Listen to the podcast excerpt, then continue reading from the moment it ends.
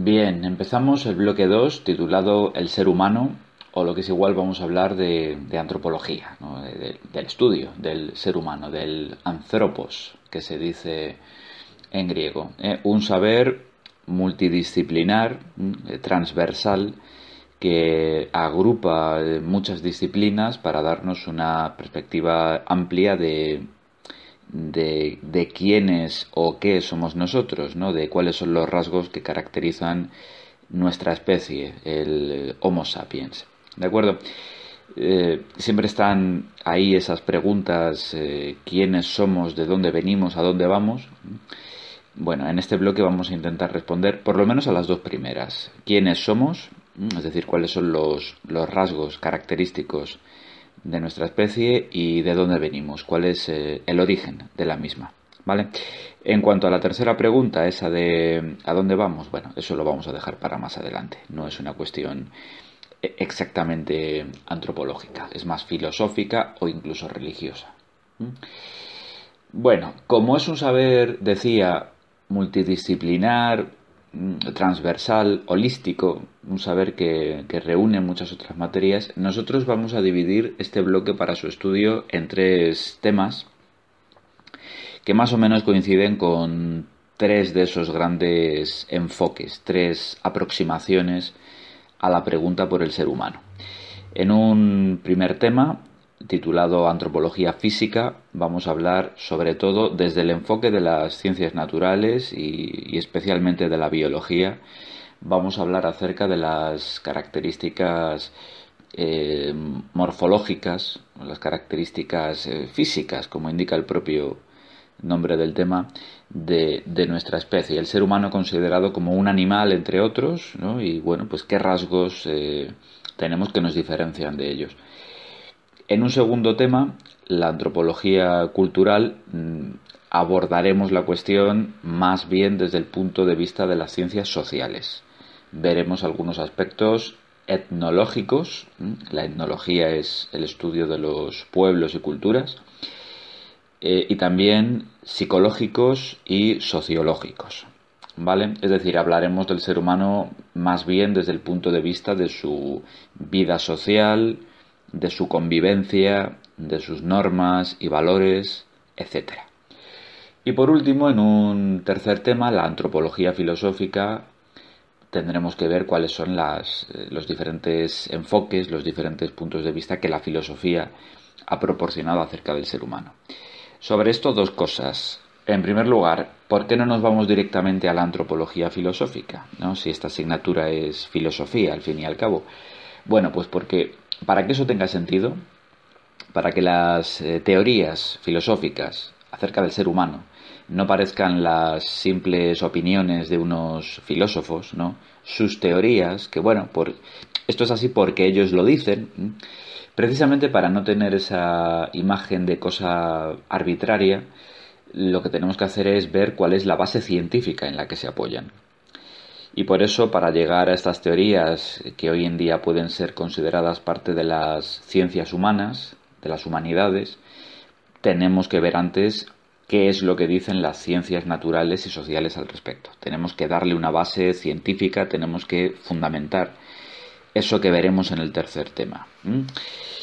Esto como primera observación. Como segunda observación, realmente en ese tema 3 podríamos ver una, una especie de, panóptico, una visión de conjunto, ¿no? de distintas teorías filosóficas, ¿no? distintas escuelas o corrientes y, y cómo han intentado describir al ser humano. No vamos a hacer eso, no vamos a ver eh, unas cuantas pinceladas de aquí y otras cuantas de allá, porque no aprenderíamos mucho de nada, en realidad no serviría de mucho.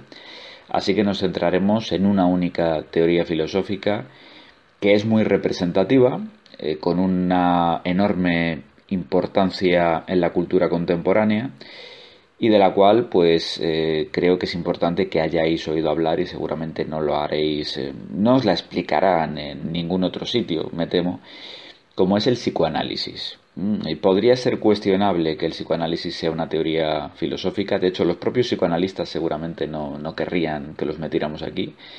Pero bueno, hablaremos de esa teoría, la teoría de Sigmund Freud y los que le sucedieron, como ejemplo, como un ejemplo, uno muy representativo de antropología filosófica, de teoría del ser humano y de la cultura. ¿Vale? Bueno, pues eh, sin más eh, dilación, empezaríamos ya con el tema primero, eh, la antropología física. Este tema en el cual he dicho vamos a centrarnos en un, en un enfoque basado fundamentalmente en las ciencias naturales, especialmente en la biología. Vamos a hablar de evolución, mencionaremos alguna cosilla acerca de, genética y de otras nociones afines. ¿Vale? El primer apartado, que es al que dedico la mayor parte de, de esta lección, de este audio, el primer apartado con el que vamos ya directamente, apartado A, sería la teoría de la evolución, o lo que es igual, el evolucionismo. La evolución es un hecho, un hecho de la naturaleza. Todos los seres vivos evolucionan, todos los organismos proceden de unas formas anteriores y más sencillas. La evolución es un proceso de progresiva complejidad. Y eso es un hecho de la naturaleza. Que no nos despiste el nombre de teoría de la evolución, como si teoría significara, bueno, eso solo es una teoría pero no está demostrado, no, sí está demostrado, absolutamente demostrado, hace ya 200 años. Eh, teoría significa marco explicativo, ¿eh? simplemente la explicación que le damos a algo que está ya plenamente contrastada y confirmada. ¿eh? Bueno, la evolución es un hecho, la teoría que explica este hecho es el evolucionismo. No confundamos esos dos términos ya de entrada. Hablar de evolucionismo es hablar, como no, de Charles Darwin, ¿eh? el padre de la biología contemporánea, de la biología científica, tal y como la entendemos hoy en día. Y lo es precisamente porque es el que demostró, no el primero que sostuvo, pero sí el primero que demostró la teoría de la evolución. ¿Vale? Tenemos, por tanto, que centrarnos en lo que Darwin, este biólogo inglés del siglo XIX, nos dijo en su gran obra El origen de las especies, que es eh, el acta fundacional de la biología científica, porque la biología se sostiene, de hecho, sobre la teoría de la evolución. ¿Vale? Bueno, eh, vamos a ver hay, digamos, eh, distintas, distintos elementos o influencias que tenemos que, mencionar. En primer lugar, ya estaba comentando, Darwin tuvo predecesores. Darwin no fue el primero que habló de evolución. De hecho, se ha hablado de evolución de las especies desde los tiempos de los filósofos presocráticos. Ya Tales de Mileto decía que la, vida procedía de, los mares, dado que todo es agua, la vida en el fondo es agua y eh, procede de los mares de los cuales ha salido eh, a, través de una serie de transformaciones. ¿no? Primero hubo peces, luego anfibios, luego reptiles, mamíferos, luego el ser humano. Ya, ya se esbozaba en la antigüedad eh, una teoría de la evolución, aunque fuera muy ingenua y estuviera muy mal explicada. Y a lo largo de la historia, pues ha habido autores que han recuperado esta teoría, que, bueno, no ha tenido demasiado éxito históricamente cuando no ha estado eh, directamente prohibida y perseguida, pero ya en la edad eh, moderna, perdón, pues eh, tuvo sus partidarios y en tiempos de Darwin, poco antes de él, tuvo ya unos autores que, intentaron hacerla valer. Lo que pasa es que sin éxito, nunca terminaron de demostrarla. Uno de los predecesores más importantes de Darwin que estuvo cerca de dar una explicación válida de la evolución, pero, pero falló en algunos puntos esenciales, es Lamarck. Lamarck pensaba que los seres vivos evolucionan porque necesitan adaptarse a su entorno. ¿eh? Pensaba que, bueno, los seres vivos están, todos ellos, ¿eh? flora, fauna y demás, los seres vivos están adaptados perfectamente a su entorno, pero cuando se produce algún cambio en dicho entorno, por ejemplo una sequía, escasez de alimento o lo que fuera, esos cambios en el entorno fuerzan a los organismos a adaptarse a las nuevas condiciones y de hecho los organismos se adaptan a las nuevas condiciones. Como necesitan hacerlo, lo hacen. O sea, lo explicaba todo de un modo muy sencillo. Veremos que Darwin nos dice que esto no es así. Esta es una forma ingenua, una forma todavía un tanto naif de, de, de explicar este fenómeno. Según Lamarck, eh, los seres vivos, ante las nuevas necesidades que surgen en su entorno, se esfuerzan, ¿eh? se esfuerzan en sobrevivir.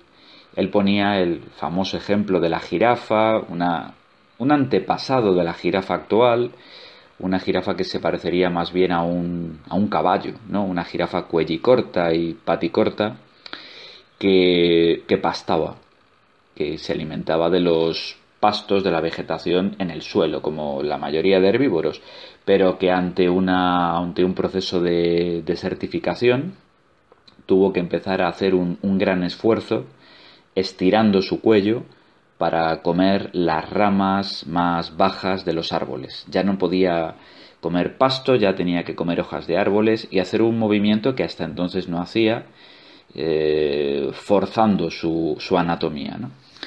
Pues bien, lo que dice Lamarck es que esos esfuerzos que realizan los organismos para sobrevivir, pensemos si no en unos peces que han quedado aislados en, una, un lago que va secándose con el paso de los años, poco a poco va perdiendo agua, eh, hasta que finalmente va a desaparecer por completo o se va a convertir en un barrizal, por ejemplo.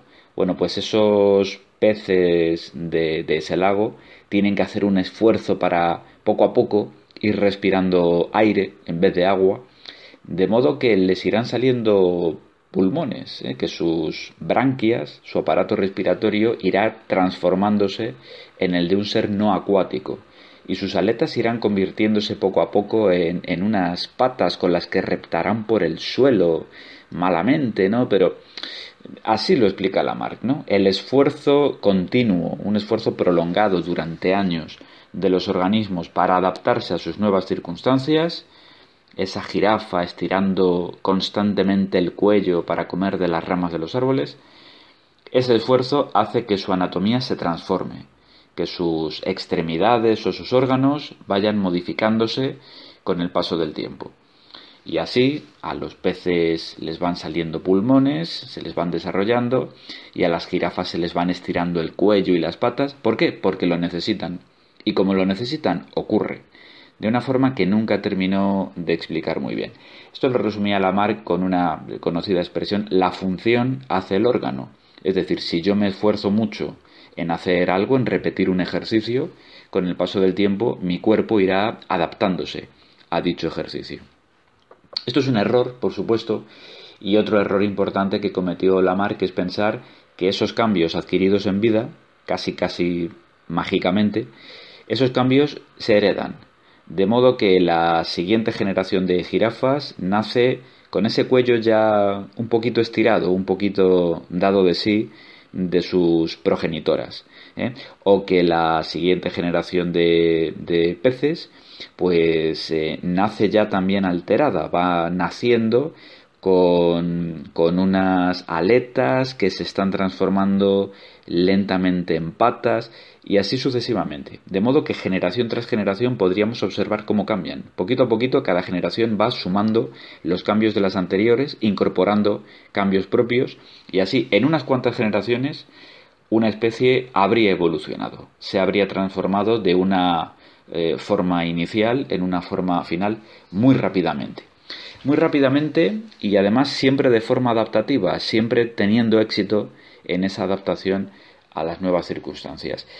Este es el, tercer error de Lamarck, o bueno, tercero y cuarto si los juntamos, ¿no? Eh, en primer lugar, pensar que los cambios son siempre adaptativos, y de hecho cuando un organismo ya está adaptado a su medio, ya no necesita seguir haciendo esfuerzos y por eso deja de evolucionar. ¿Por qué las jirafas han dejado hoy en día de crecer? ¿Por qué nosotros no vemos que cada generación de jirafas es más alta que la anterior? Bueno, pues porque actualmente sí disponen de alimento. llegan a las copas de los árboles más altos y por tanto, como pueden comer, no tienen que esforzarse, han dejado de crecer. Tan sencillo como eso, ¿no? Detenido, detenida la necesidad, detenido el esfuerzo, detenido el proceso evolutivo. Este sería el tercer error y el cuarto que decía antes ya lo he mencionado, ¿no? Eh, pero van unidos es que el proceso evolutivo tiene lugar muy rápido de una generación para otra, de modo que en unos pocos cientos o quizá miles de años las especies ya han evolucionado. ¿eh? Como nosotros ya sabemos, pues este es un proceso mucho más lento, se explica de otra forma, la de Darwin, la que vamos a ver ahora, y desde luego no tiene lugar a lo largo de unas cuantas generaciones durante unos siglos, quizá milenios. Eh, no, es un proceso extremadamente lento que lleva millones de años. ¿Vale? Bueno, eh, Darwin era un, lector de Lamarck, estaba muy familiarizado con, esta teoría eh, y de los errores que cometió Lamarck él aprendió mucho y, y, de hecho la rectificación de estos errores no podría decirse que es lo que condujo a Darwin a la teoría correcta. Pero él no habría podido rectificar estos errores si no fuera por su experiencia propia. No era un teórico eh, sentado en un despacho o en una biblioteca, hizo una investigación de, campo muy rica, muy extensa, y esa investigación consistió en el famoso viaje de cinco años, una expedición científica de cinco años, a bordo de un barco que él ha hecho famoso, el, el Beagle, a las islas, perdón, a las islas Galápagos, en el sur del Pacífico. Una expedición eh, británica eh, de la cual él formaba una parte muy humilde, muy modesta. Él era uno de los varios naturalistas que iban a bordo, es decir, un observador de la naturaleza. No digo biólogo porque, porque los biólogos como tales no existían, porque la biología es una ciencia que, que por así decir, funda Darwin, ¿no? En su sentido moderno. Él era lo que había entonces un naturalista, alguien que, eh, que hace ese trabajo de campo, ese trabajo de observación, alguien que eh, eh, dibuja la flora y la fauna, toma muchas notas acerca de lo ve, porque desde luego todavía no había cámaras de fotos ni de bueno, en realidad la fotografía ya existía, pero no, se llevaban las cámaras al campo, desde luego no había grabación en vídeo ni ninguna de estas cosas, tomaban dibujos, dibujos del natural, ¿no? Y muchas notas y recogían muestras, insectos, plumas, huevos, huesecillos, lo que pudieran coger, lo que pudieran capturar, y luego se lo traían de vuelta, ¿no? y otros lo, lo, clasificaban, le ponían el nombre en latín y bueno, y lo convertían en pieza de museo, se podría decir, ¿no? Eso era la biología hasta Darwin, carecía de una base científica que, le diera esto, bueno, pues eh, digamos, la, eh, el fundamento teórico que hace que una ciencia sea ciencia, ¿no? La, sistematicidad que requiere.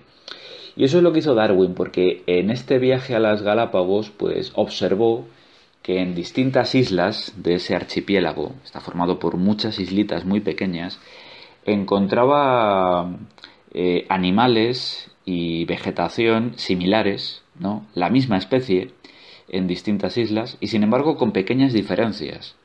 No, no, eran idénticas, sino que las flores de una planta podían tener un, color distinto, por ejemplo, ¿no? O, las plumas de los pájaros o la, eh, eh, la longitud de su pico o lo que quiera que fuera, ¿no? Siempre había alguna característica ligeramente distinta entre miembros de una misma especie, animal o vegetal, en distintas islas. ¿eh? Esto es algo que no hubiera podido observar en el continente, pero sí pudo observar precisamente en un archipiélago. Esta fue la suerte, ¿no? la casualidad ¿no? que permitió que Darwin diera con, con el hallazgo.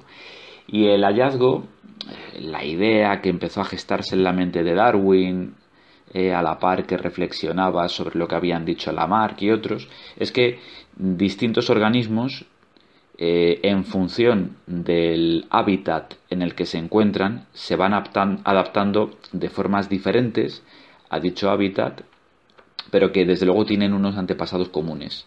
Han ido eh, divergiendo, diversificándose en función de su entorno, pero partiendo siempre de una herencia común. Y es que se dan unas, decía Darwin, unas variaciones espontáneas eh, que van ocurriendo en función de ese entorno en el que se encuentran los organismos y que les permiten adaptarse o no a dicho medio. Esas variaciones espontáneas es lo que nosotros hoy en día llamamos mutaciones. ¿Vale? Darwin no las llamó así, pero realmente esa noción de la variación espontánea eh, a veces adaptativa y a veces no, que en cualquier caso eh, se hereda, es lo que nosotros llamamos hoy en día mutación y por tanto yo voy a seguir hablando de mutaciones a pesar de que no fuera el término de Darwin, ¿vale? Cuando Darwin regresa a Londres, después de, los cinco años que duró esta expedición, se tira eh, unos cuantos años más analizando todo el material que ha recogido, que es muchísimo, todas las notas que ha tomado, sus ilustraciones, y reflexionando ¿no? con los libros que tiene encima de la mesa, y poco a poco empieza a formarse en su mente la, idea de la teoría de la evolución tal y como la entendemos hoy en día, o prácticamente como la entendemos hoy en día. Eh, se dio la circunstancia de que tenía un competidor, Wallace, que, que él supo que estaba trabajando en una teoría bastante parecida. Perdón. Y bueno, se tuvo que dar mucha prisa para terminar, terminar el primero, sacar su libro y bueno, pues de hecho en esta competición, como Darwin fue el que publicó primero su obra, hablamos de Darwin porque si no estaríamos hablando de Wallace como, como, el padre de la teoría evolutiva. ¿no? A veces esto pasa en la historia de la ciencia.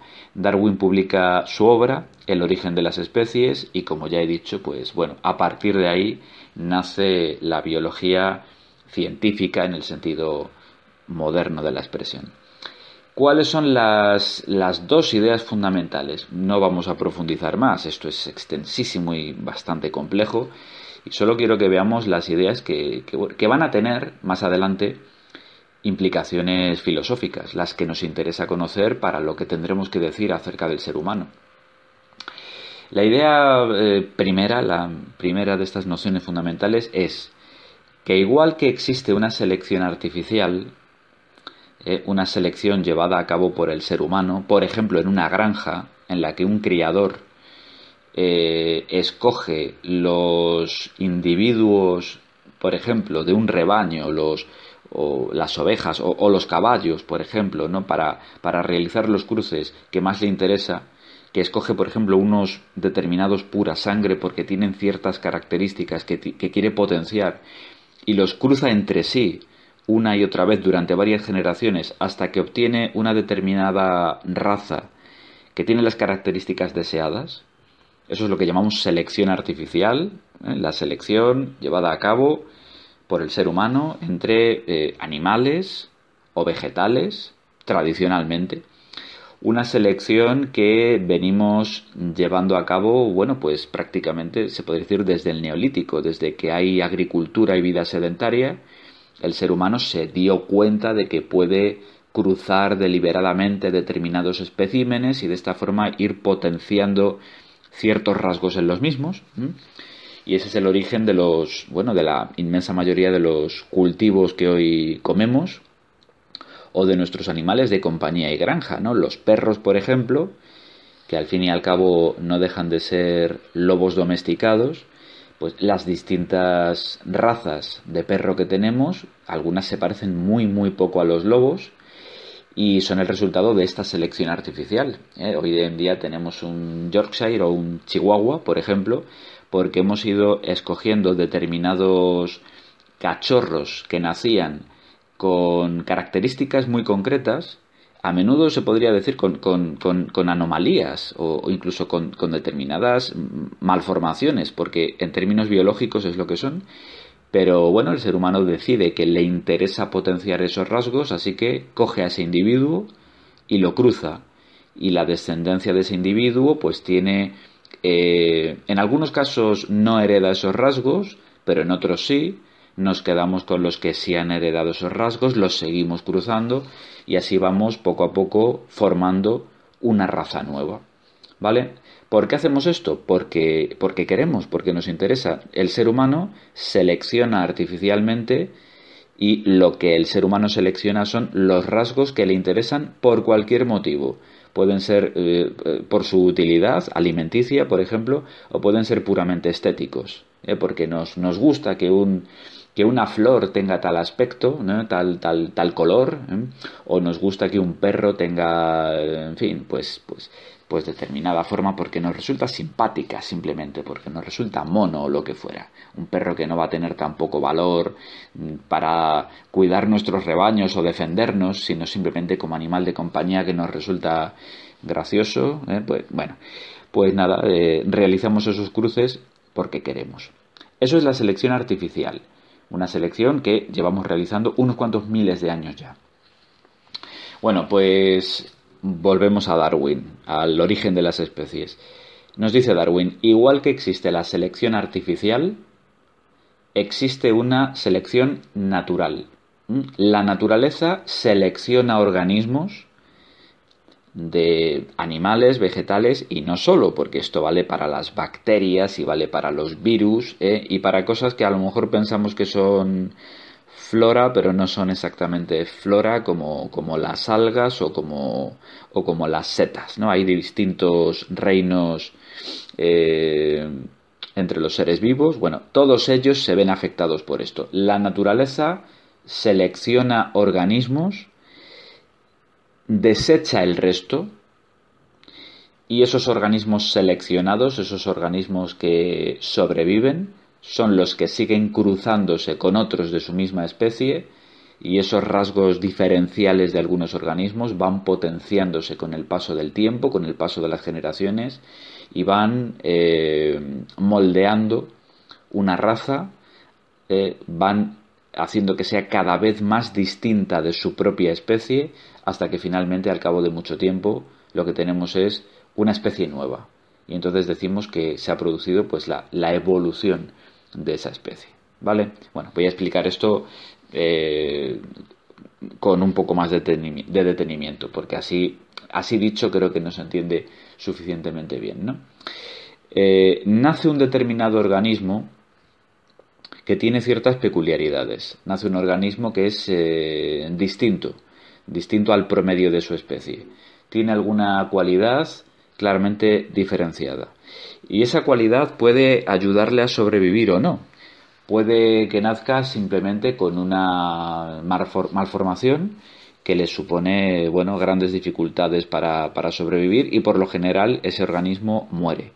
Cuando esto, esto ocurre, pues eh, esa característica anómala que tenía ese organismo se pierde con el propio organismo, no pasa a la siguiente generación.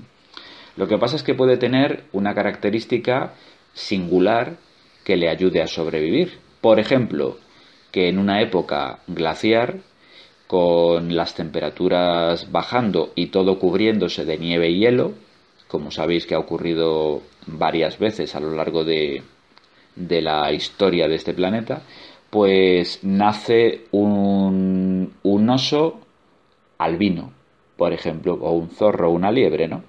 Como los hay en el Ártico.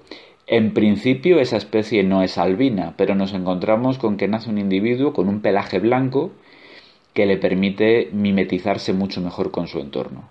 Bueno, pues estas cosas ocurren, es muy casual, pero de vez en cuando pasa que un organismo nace con una anomalía y esa anomalía, sin embargo, es ventajosa y por tanto le va a ayudar a sobrevivir. Y como le va a ayudar a sobrevivir, se va a reproducir y por tanto esa anomalía eh, útil va a pasar a la siguiente generación. Y como los individuos que tienen esa anomalía, esa mutación, eh, lo tienen más fácil para sobrevivir, poco a poco cada vez habrá más individuos de la especie que tengan ese rasgo.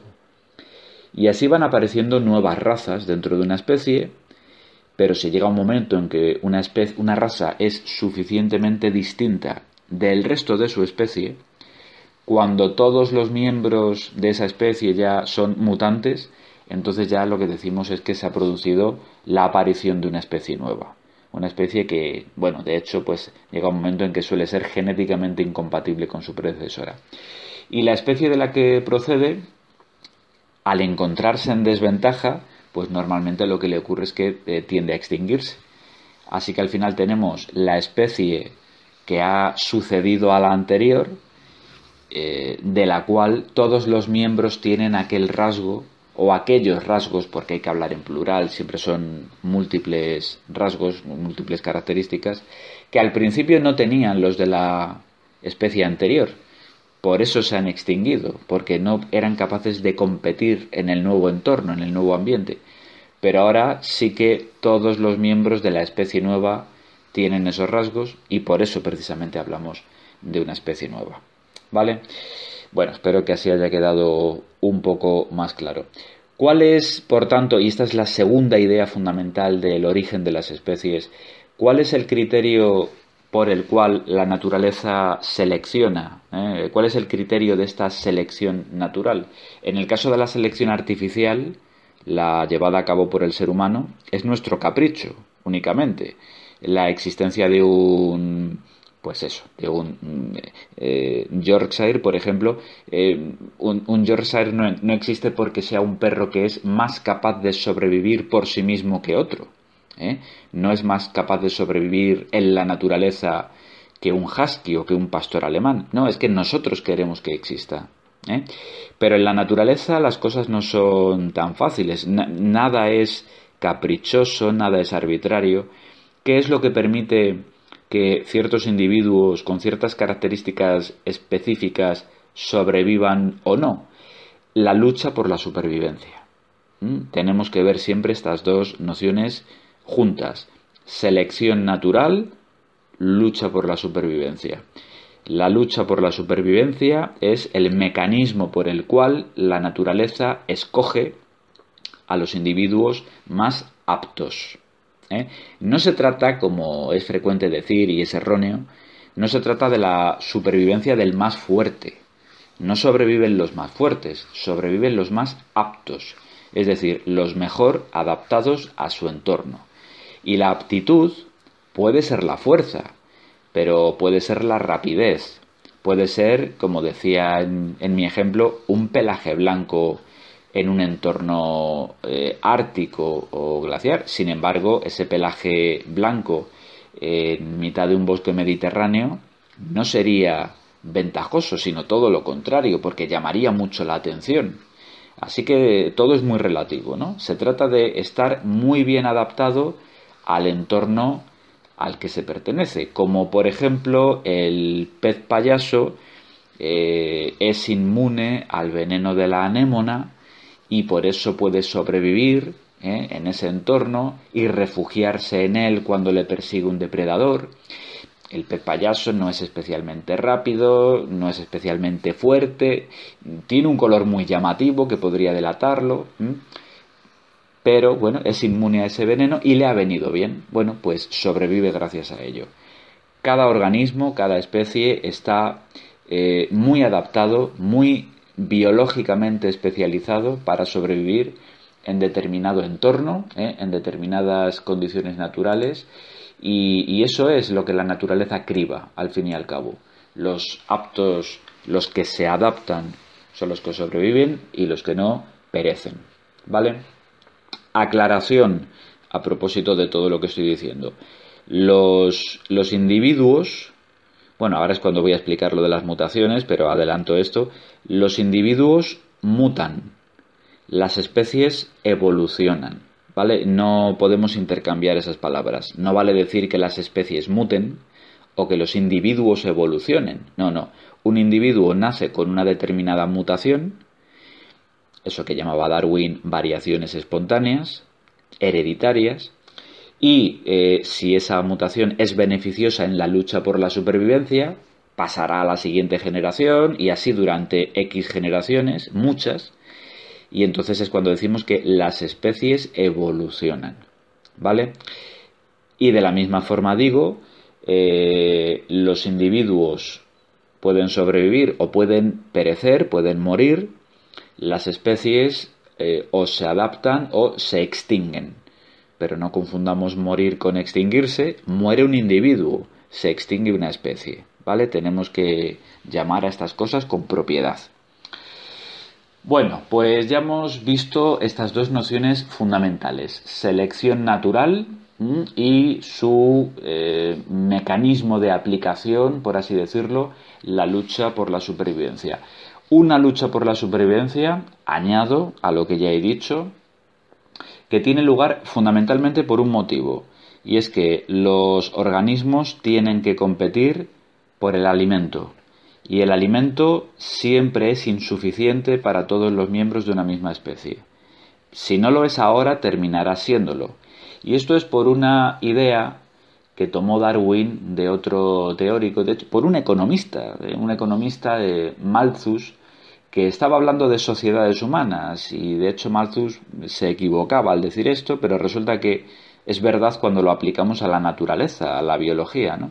Y es que las especies tienden a reproducirse más deprisa que los recursos que necesitan para sobrevivir. O sea que las especies se reproducen más rápido que el alimento necesario, lo cual quiere decir que siempre van a sobrar individuos de una especie eh, y esos individuos que sobran son los menos aptos en la lucha por la supervivencia. ¿Vale? Es importante esto, ¿eh? bastante importante. La lucha por la supervivencia es una competición indirecta por los recursos. ¿eh? Una, no es que los miembros de una especie eh, se peleen entre sí y el que gana come, eh, no, sino que cada uno por su lado está intentando procurarse el alimento, unos lo consiguen, otros no. Los primeros sobreviven un día más y los segundos son los que perecen. La especie será la heredera de los que sobrevivieron con sus características diferenciales. ¿Vale? Por tanto, la lucha por la supervivencia, importante, es una competición indirecta entre los miembros de una misma especie. No compite el zorro con la liebre, no, el zorro se, se come a la liebre. La lucha por la supervivencia es la que se da entre dos zorros, por ver cuál es el que se come a la liebre. O entre dos liebres, para ver cuál es la que huye la que escapa ¿eh? del zorro. Y puede ser la más rápida, puede ser la que mejor se mimetiza con el entorno, puede ser la que tiene unas glándulas que producen menos olor, lo que quiera que fuera. Siempre habrá algún individuo que tiene un rasgo más óptimo a la hora de sobrevivir. Ese es el que sobrevive, ese es el que se reproduce y esas características suyas eh, distintas a otros de la misma especie son las que van pasando a la siguiente generación. ¿Vale? Bueno, hasta aquí tenemos ya eh, las piezas fundamentales que eh, armó Darwin. Lo que pasa es que aquí falta una cosa muy importante que Darwin señaló, pero nunca fue capaz de explicar.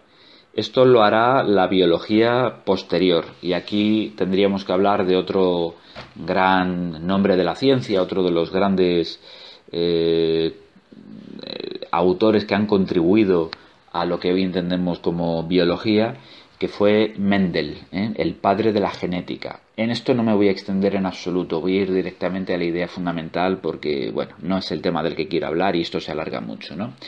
Pero bueno, los descubrimientos de, de Mendel, de este monje que experimentaba cruzando guisantes en su huerto y empezó a fijarse en unas características hereditarias de los mismos y en las probabilidades de que esas características, el color, por ejemplo, verdes o amarillos, las probabilidades de que pasaran a la siguiente generación y, que observaba que esas probabilidades se repetían una y otra vez, de modo que halló unas leyes de la herencia.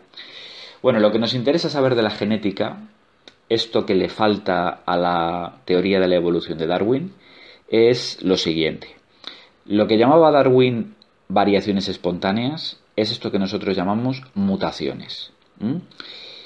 Eh, ¿Qué es una mutación? Una mutación es la alteración que se produce en un organismo eh, durante su fase de reproducción y que eh, significa una anomalía con respecto a su especie. E, ese individuo es un mutante, es decir, que es un individuo que tiene algún rasgo distinto a todos los demás, distinto a sus progenitores. ¿eh? las mutaciones ocurren durante la reproducción. Eh, ¿Y dónde? ¿Dónde ocurre la mutación? Eh, ocurre a nivel celular. Ya sabéis que los organismos, bueno, si son unicelulares, pues, pues ya está, simplemente constan de una célula, pero los organismos, como es nuestro caso, pluricelulares, constan de millones de células, miles de millones, que trabajan coordinadamente. En cada una de nuestras células encontramos un núcleo celular que contiene los cromosomas. Los cromosomas organizados por pares, en el caso de los seres de reproducción sexual, eh, el cromosoma heredado del padre y el cromosoma heredado de la madre, que durante la reproducción celular se desdoblan, se cruzan, se produce la mitosis celular, la reproducción de esa célula, y a continuación vuelven a enroscarse y se quedan como estaban. Es decir, en nuestras células hay un núcleo, en los núcleos están nuestros cromosomas, y esos cromosomas son los que contienen toda nuestra información hereditaria.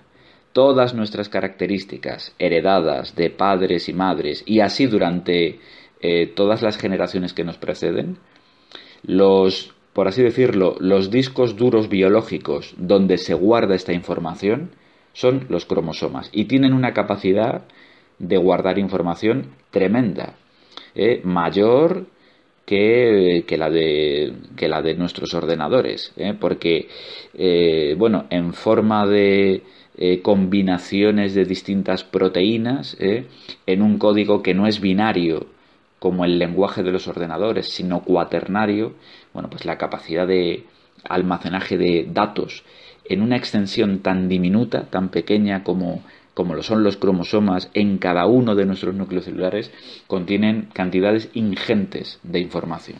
Lo que nosotros somos está codificado ahí, está codificado eh, en nuestros genes, eh, lo que hemos heredado de nuestros progenitores. ¿De acuerdo? Un gen, ya que he mencionado la palabra, eh, un gen es un segmento de un cromosoma. La parte de un cromosoma, de esas cadenas de información donde está registrado un determinado rasgo, por ejemplo, tener el pelo moreno, bueno, pues eh, ese fragmento de cromosoma del que depende eh, tener el pelo moreno es lo que llamamos un gen, ¿vale? Repito, entonces, estamos formados por millones de células, nuestras células tienen un núcleo celular, en ese núcleo celular encontramos los cromosomas que guardan toda nuestra información hereditaria y eh, cada uno de los rasgos, de los eh, datos concretos que podemos encontrar almacenados en esos cromosomas es lo que llamamos un gen. Tenemos miles y miles de genes. Bueno, pues, ¿qué es una mutación? Una alteración en un gen. Eh, hay un gen que por un error de copia durante la reproducción es mal transcrito, eh, da lugar a una célula que es anómala, que se sigue reproduciendo eh, una vez tras otra y poco a poco va propagando por ese organismo que se está gestando, ese organismo nuevo, va gestando una alteración con respecto a sus progenitores. Es distinto a ellos porque tiene, pues eso, unos genes mutados. Por tanto, el individuo es un mutante. Una mutación es un fallo, es un error producido durante la reproducción. No tendría que haber ocurrido. Es casual, pero el caso es que ha ocurrido. Y como ha ocurrido, nace un organismo anómalo. ¿Y cómo suelen ser los organismos anómalos, los organismos con anomalías, eh, raros, extravagantes, divergentes con respecto a su especie? ¿Cómo suelen ser desde el punto de vista de la lucha por la supervivencia? Pues suelen ser menos capaces de luchar para sobrevivir. La mayoría de las mutaciones, que son errores, son catastróficas y conducen a la muerte normalmente muy temprana de ese organismo. Un organismo que nace con una mutación que le da una desventaja en la lucha por la supervivencia muere muy rápido.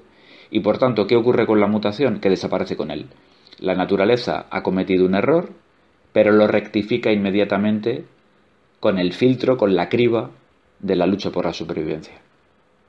Este es el primer caso. ¿eh? Mutación desfavorable en la lucha por la supervivencia, desaparece rápido. Luego no tiene nada que ver con la evolución, ni con la extinción de las especies. No se extinguen por eso. Simplemente hay un organismo mutante y, bueno, desaparece y con él su mutación. ¿Qué es lo que pasa cuando esa mutación, desde el punto de vista de la lucha por la supervivencia, es neutra? Es decir, no te da ni ventajas ni inconvenientes sino que simplemente, bueno, pues tienes una determinada característica curiosa con respecto a tu especie que, no es ni ventajosa ni desventajosa. Bueno, pues el organismo sobrevive y sus herederos, pues eh, eh, en determinado porcentaje, tendrán esa característica también, que va pasando a la especie poco a poco, pero no termina sustituyendo tampoco una especie por otra, explica únicamente la diversidad dentro de esa especie. Son, por tanto, las que explican la mayor parte de la biodiversidad. El hecho, por ejemplo, de que haya seres humanos que son morenos o tienen el pelo castaño o rubio o pelirrojo. Bueno, pues eh, no es ni una ventaja en la lucha por la supervivencia ni una desventaja. Así que bueno, pues no, no depende de ello la vida o la muerte, y no depende de ello que te reproduzcas más o menos. Así que bueno, siempre habrá eh, un porcentaje de seres humanos que tengan el pelo de ese color y no varía mucho con el paso del tiempo. Vale, eh, pero llegamos aquí al, al, key de la cuestión, ¿no? al, al aspecto fundamental del asunto. Y con esto ya estamos terminando.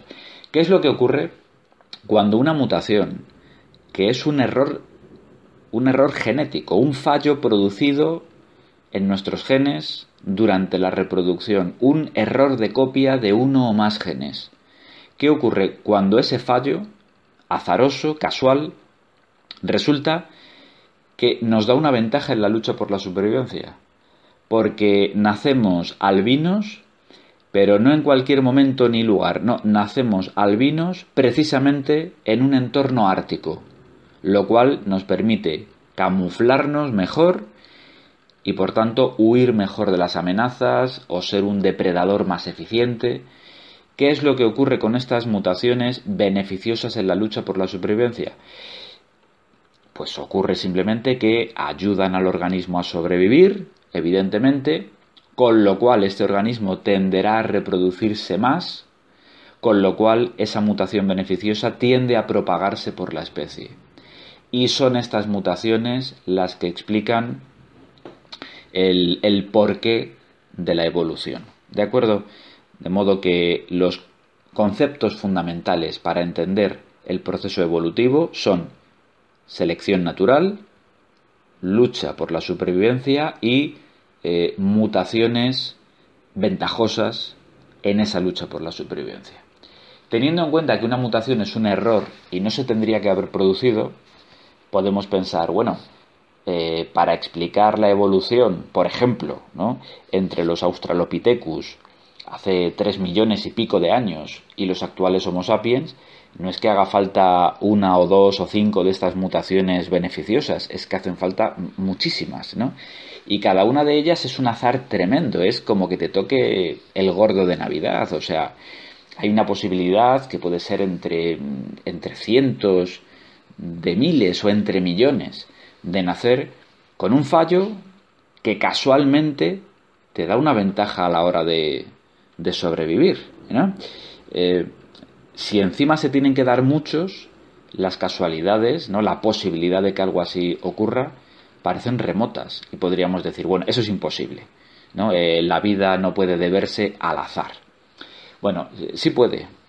Sí puede cuando contamos con una escala de tiempo tan abismal tan gigantesca que no importa el tiempo que haga falta para que se den tantos azares eh, afortunados, disponemos de ese tiempo y demás.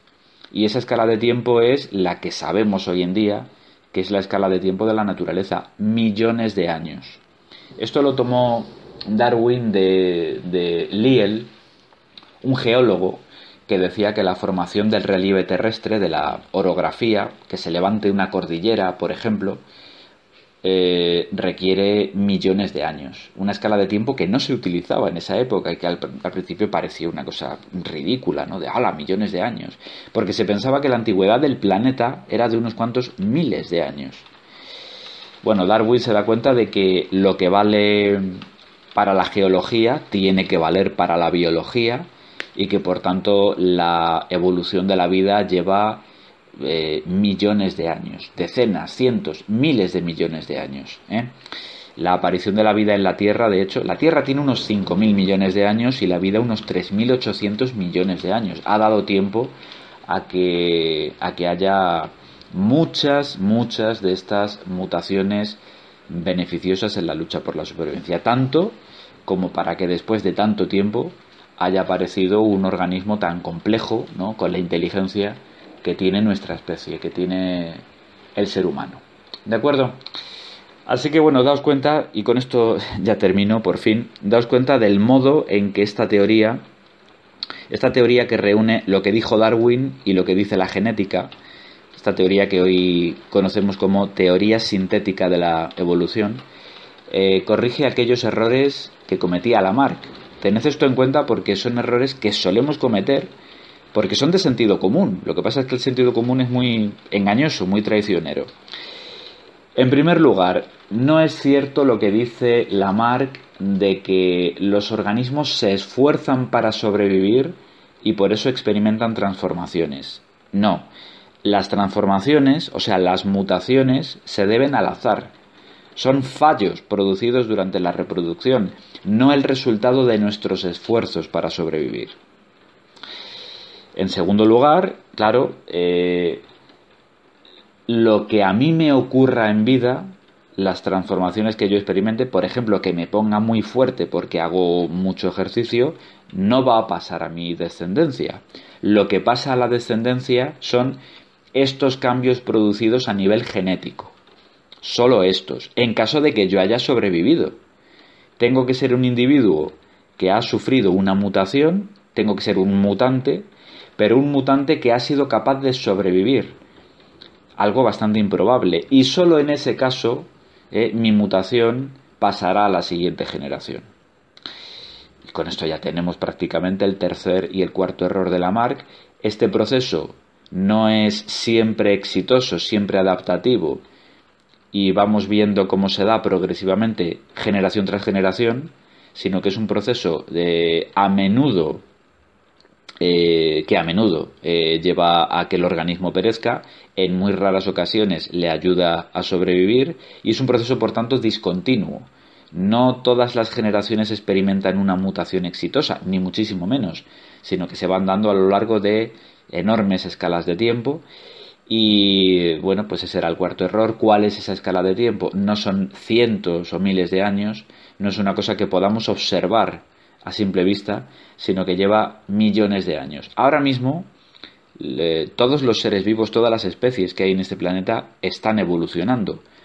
Probablemente nosotros también lo estemos haciendo, pero el proceso es tan increíblemente lento que no lo podemos observar la historia de la humanidad, estos últimos miles de años, ¿eh? desde que surgieron las primeras civilizaciones, la vida sedentaria, la escritura, los primeros imperios, son unos pocos miles de años y para nosotros es una, un tiempo, en fin, enorme, absolutamente enorme, ¿no? Bueno, pues no es nada, no es nada comparado con el tiempo que lleva la evolución, que no son miles, que son millones de años, hay que sumarle tres o cuatro o cinco ceros a ese, a ese tiempo. De modo que, que, bueno, que la evolución se puede entender perfectamente de esta forma. ¿no? Hacía antes esta comparación. Eh, una, una mutación, una, ¿eh? una mutación beneficiosa en la lucha por la supervivencia es que es como que te toque el gordo de la lotería. Bueno, la cuestión es que si juegas todos los años el mismo número en el sorteo de Navidad, si tienes tiempo suficiente, tarde o temprano te tiene que tocar. ¿eh? De hecho, si hay 100.000 números en el bombo y juegas 100.000 años, al final, estadísticamente, te tendría que tocar. Y claro, en la naturaleza disponemos de ese tiempo, disponemos de 100.000 años, ¿eh? y, de, un millón de años, y de 10 millones de años, así que las mutaciones beneficiosas se van sucediendo y por tanto las especies muy lentamente van evolucionando. ¿De acuerdo? Bueno, eh, hasta aquí hemos hablado de la evolución en general y en una próxima lección eh, nos centraremos en la evolución de la especie humana en particular. De acuerdo, hablaremos de la antropogénesis, pero eso ya será otro día. Aquí ya tenemos bastante.